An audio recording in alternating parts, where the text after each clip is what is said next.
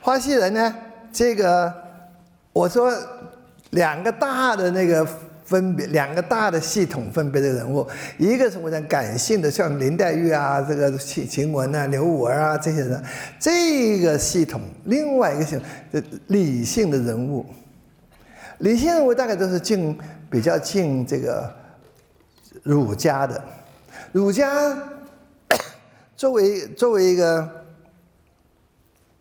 社会啊，作为一种一种那个呃社社会这社会的这种这种这种思想啊啊，然后那他是非常非常理性的，儒家很基基本上非常理性的，是正心诚意、修身齐家、治国平天下，这这儒家这一套啊，克己复礼，要把自己的这个这个那个。一一些私人的感情，是不是不不邪念？我说啊，通通要克己，要克服自己。服礼，儒家有一套礼，儒家有一套一套这个这个的理理性的这个规矩的克己复礼啊。儒家讲这个东西的啊，薛宝钗非常理想，是儒家的理想，儒家理想。我那个当然，薛宝钗这个人物也很复杂。也很复杂，她也有，她也不是不是好像好像板起脸那个女孔子，啊，她她也是非常，其实她也是很可爱的一个女孩子，她也也会诗，也会这个无所不能，那个那个那个女孩子啊，呃，也很懂很懂做人处事，而且到什么时候都可以讲出一副大道一番大道理来。啊，呃，我我我说了吗？我我我拿拿那个我的 问答，我教教学生的问答，我讲这个你们最尤其我们的男孩子，我讲你们你们最理想的。那那这个女性，做做做做做做做妻子的女性是谁？呃，他们都不敢填林黛玉，也不 也的也不敢去听薛宝钗。要娶了薛宝钗，那一定给他压得死死的。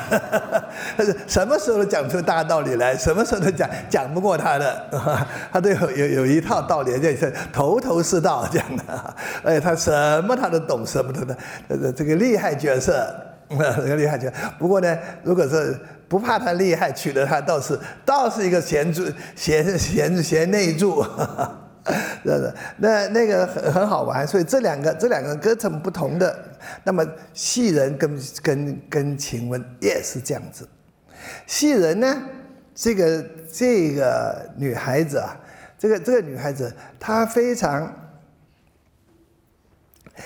所以叫贤细嘛，她非常贤惠。我们讲啊，非常的那一套这个做人处事，而且她的身份，她是要服侍这个贾宝玉的，所以她对贾宝玉来讲，对贾宝玉来讲，她扮演了所有的女性的角色。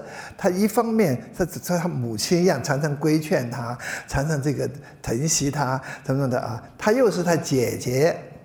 啊，他不是这这姐姐，这这这他等于是带了一个弟弟这样子的啊。他不是宝玉说很不懂事嘛，很天真的嘛。他又是他的妾，那又是他的妾，所以敬他他像妻子一样啊，常常跟他可能很亲密的那啊。那还有呢，他又是他的婢的婢女是吧？他又是他的丫鬟啊。所以所有女性，他这个他通通有了。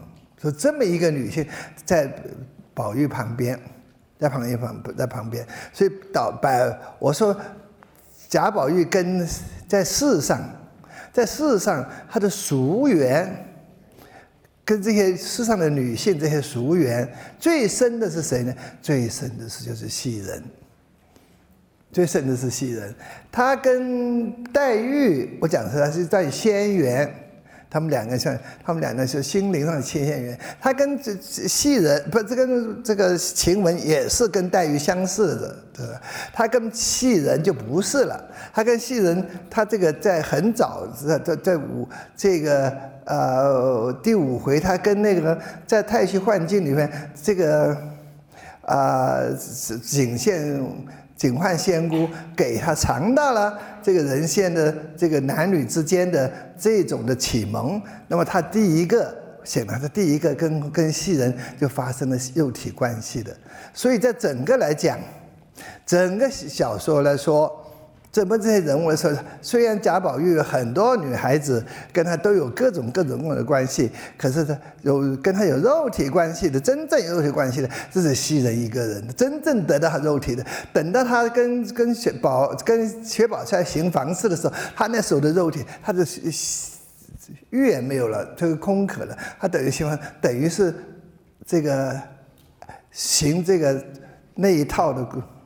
在儒家规矩上的夫妻之伦的这种的责任啊，这是，所以他真正真正两个人都这个是，因为因为西人知道他自己派来给贾宝玉，大概以后也是会做他的妾的，对不对？虽然没有明说，其实暗底下王夫人多给他二两银子。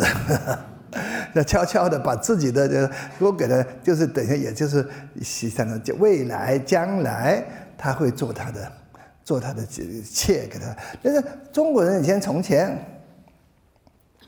那除了正房以外，常常那时候是三妻四妾，这那时候除了正房以外，那么他的娶个。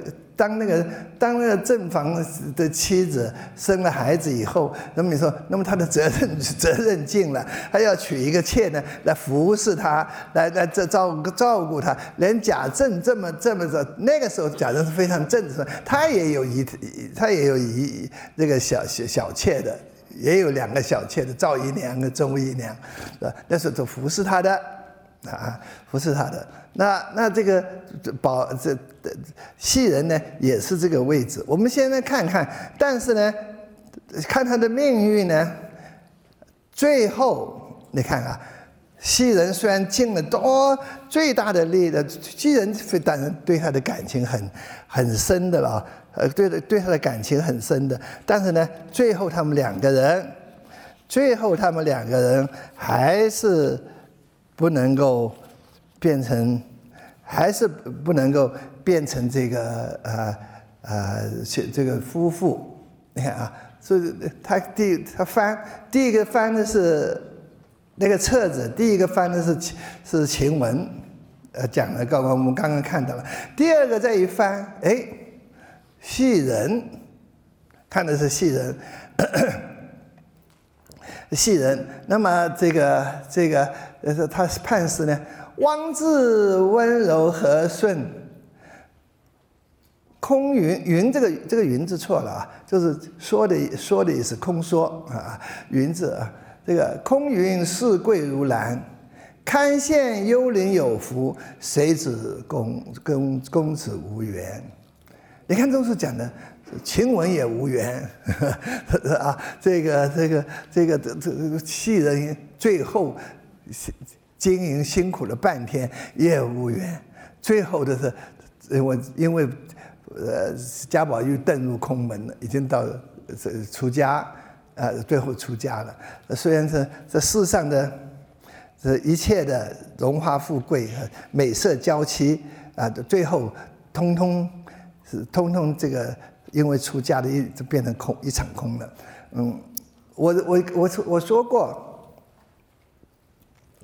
这个贾宝玉这个人物的设计，我想这曹雪芹，呃，他对于佛陀佛陀的一生当然很熟悉，当然很知道啊。我想呢，我想这《红楼梦》有点像佛陀前传里边的那个十十达多太子，呃，十达多太子呢，他。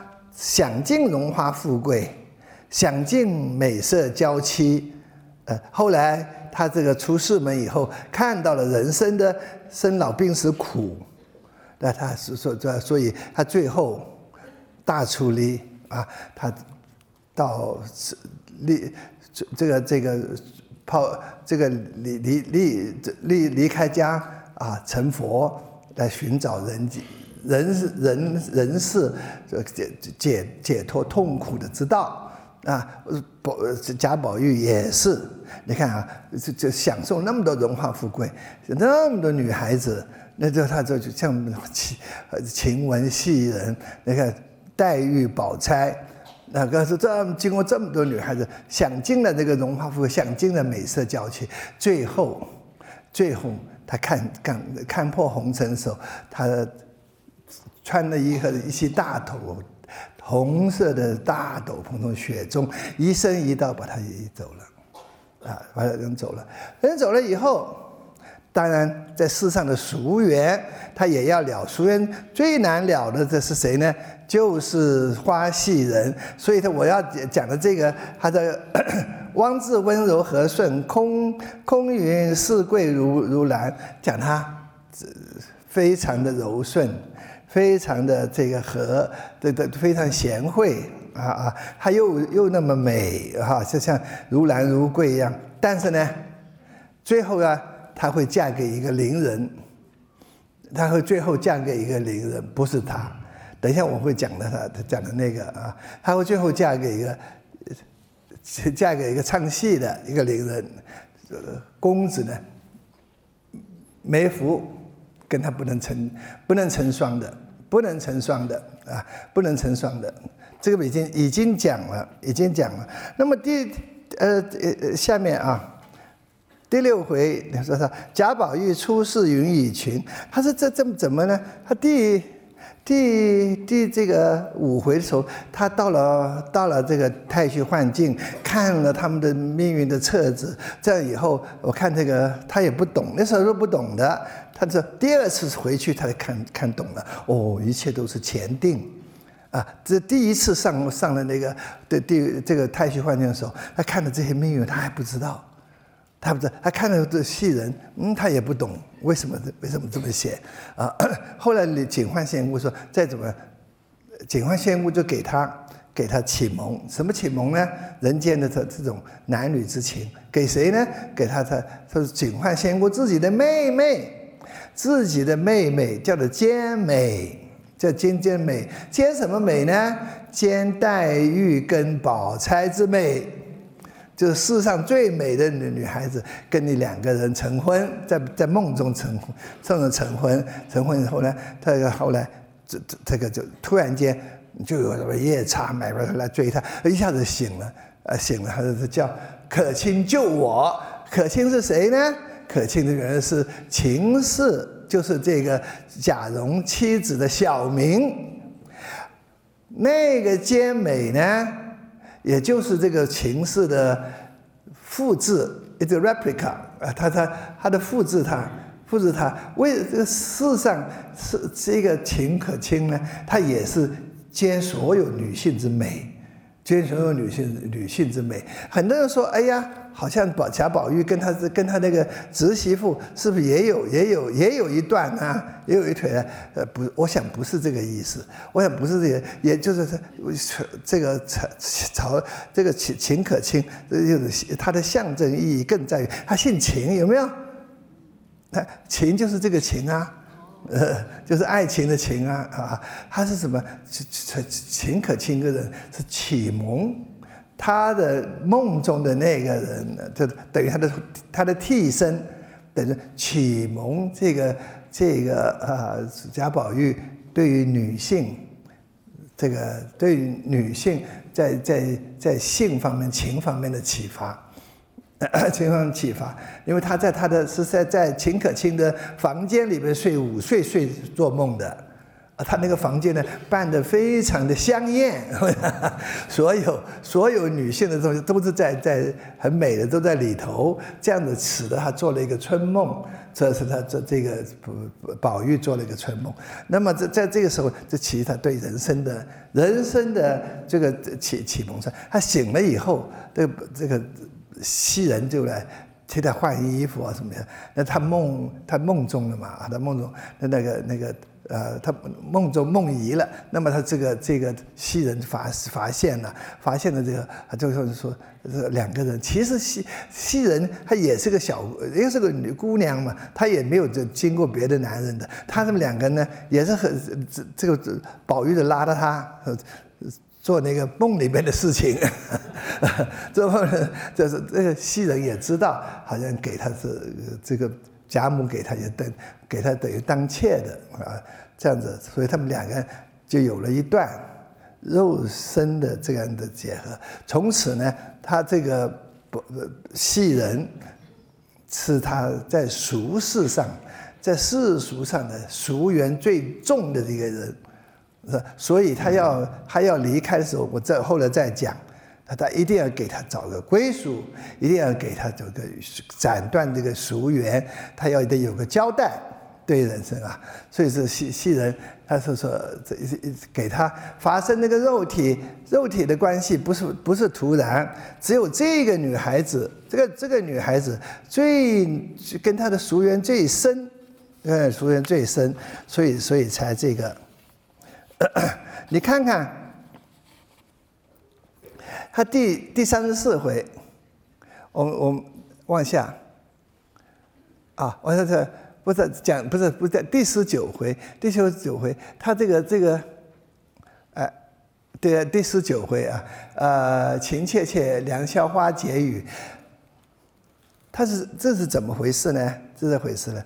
他这个戏人呢，他是是，他一心一意都想要抓住。是贾宝玉的感情啊，要加入这宝贾宝玉的感情。他呢，就是现在他说要，他也有想规劝他，要宝玉好好做人，好好念书，好好求求官，等于是他们家庭的那些期望在身上，他就扮演一个这样的角色。但是这宝玉这个这个人很花心的，呃，这个女孩子他喜欢，那个女孩子他也喜欢，这样子的，而且不不爱念书，也不爱这个东西，然后父亲父亲都都都恨得他牙痒痒的，父亲恨得他牙痒痒的。那么这这次有一次，戏人呢就试他了，戏人呢就就在过年的时候就回家了，啊，过年的时候就回家了，回家以后呢。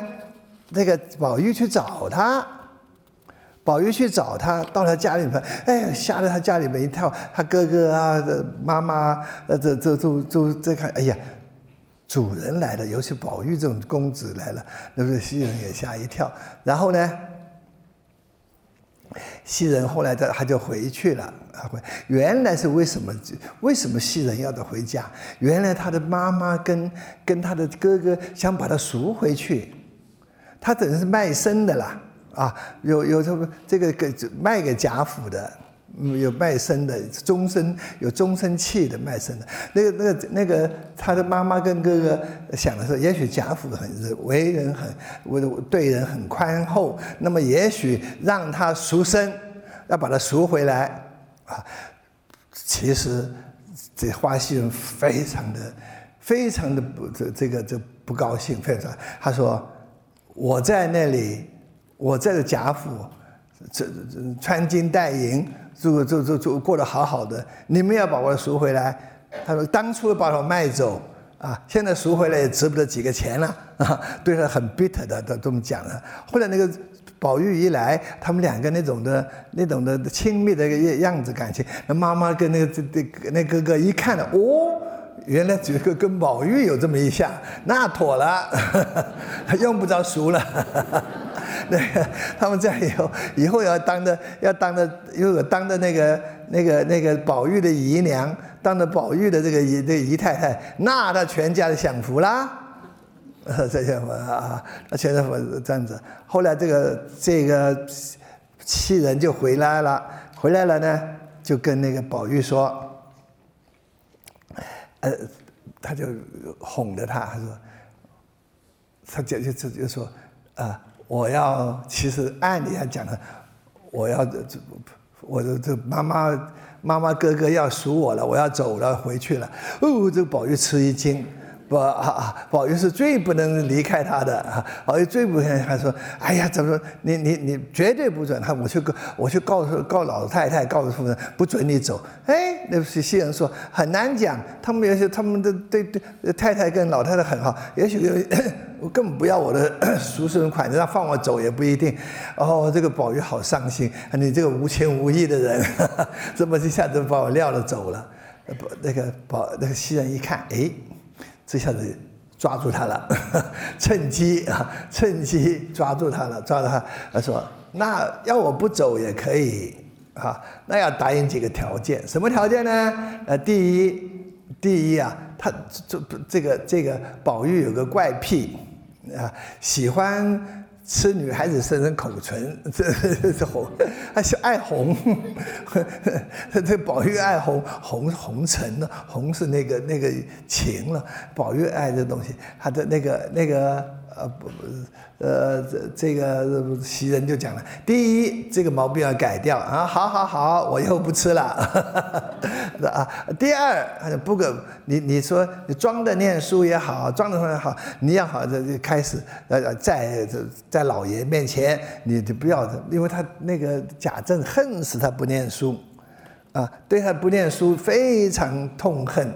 非常痛恨，所以呢，他说你在老爷庄也好也，好，你要念书，这样子的话，让老爷，让让你老爷这个对你不是那么不是那么仇视啊，这个也好，说。第三，他反正开了几个条件，那个那个那个呃，那个就是那个那个宝玉通通答应，通通答应，通通这个答应他啊。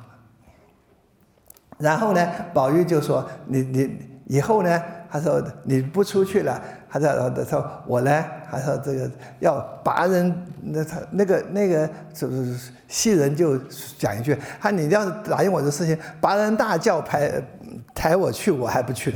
八人八个人的轿子是最高的最高的人呀。那他他那个那个宝玉说：那有什么事？我就拔人大轿抬给你坐啊。戏人说。”信冷笑一声，这个写的真好，还冷笑声，还就是把他他也没有那个规矩，但八人大八人大轿不要做，以后他做妾没资格称称八人大轿的，啊，没有资格称八人大轿的，所以戏这个这个其实戏人很，这个女孩子。虽然表面很贤惠，很，但是雄心不小。